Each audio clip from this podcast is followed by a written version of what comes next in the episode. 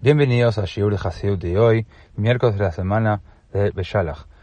En la cuarta lectura de la parashá de Beshalach leemos cómo el mar se partió y los judíos pasaron a salvo a través de él. Los egipcios los siguieron dentro del mar seco, pero Dios hizo que las aguas volvieran a su estado natural, ahogándolos a todos.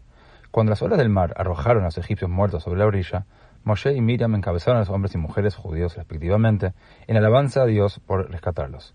Después de esto, los judíos recolectaron el oro, la plata y piedras preciosas con las cuales los egipcios habían adornado sus caballos. Había tanta riqueza que el día siguiente, el 22 de Nisan, aún estaban ocupados recolectando, por lo que Moshe tuvo que forzarlos a seguir adelante. Como dice el versículo, Vayasá Moshe Israel Miamsuf. Moshe tuvo que hacer que los israelitas salieran del mar de juncos. En el Butés tomo 21, el Rebbe nos enseña que el pueblo judío no se demoró por codicia. Estaban cumpliendo el mandamiento que Dios les había dado de vaciar a Egipto de toda su riqueza. La dimensión espiritual de esta directiva es salvar todos los potenciales de santidad presentes en esa riqueza.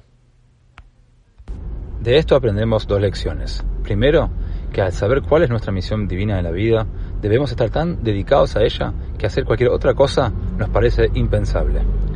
Por el otro lado, en cuanto es claro que es tiempo de cambiar de dirección, no debemos titubear. Debemos aplicarnos a la nueva misión con el mismo entusiasmo que le dimos a nuestra misión anterior. Segundo, así como los judíos no querían dejar ni una sola pieza de riqueza egipcia sin elevar, así nosotros debemos desear traer hasta el último individuo cerca de Dios. Hasta que recibamos una directiva clara de concentrarnos en otra cosa, debemos ver a cada individuo alejado de Dios como una perla preciosa esperando ser redimida de Egipto.